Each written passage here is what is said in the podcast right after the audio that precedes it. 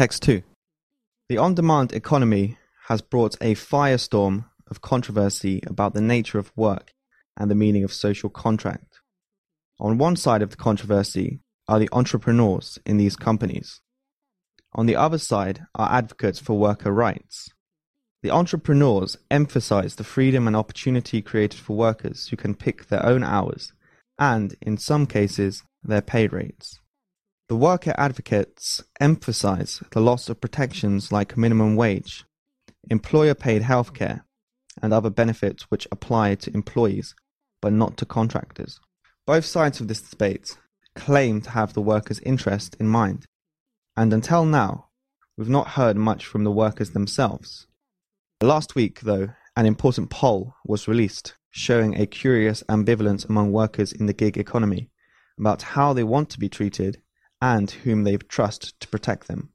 For starters, gig workers, for example, Uber drivers, say they are a fairly happy lot. Compared to the public at large, they are more upbeat about their personal financial situation and more confident that their finances will improve over the coming year. Most feel pretty good about the companies they work for.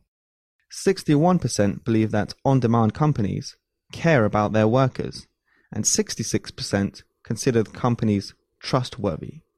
But part of the positive feeling expressed by gig workers stems from the fact that they're simply glad to have some income. 33% of gig workers say they could not find work at a traditional company. In essence, the on demand economy contains two very different segments among workers the want tos and the need tos. The two groups may need different social policy. The want tos like their independence. Many of them may have another major time commitment. For example, they might drive Uber only during the lucrative surge pricing periods. They are skimming the cream of the on demand economy. But the need tos are forced into the on demand economy for lack of other opportunity. And they may not make as much money. On demand workers say they want benefits, training, and expense reimbursement, as you would expect. But interestingly, most of them oppose regulation that would require on demand companies to treat their workers the same as if they were employees rather than contractors. They are, in essence, trusting the market. They assume that competition between companies will force companies to pay workers fairly, without any regulation imposed. These views will likely shift as the economy continues to consolidate and competitors are bought out.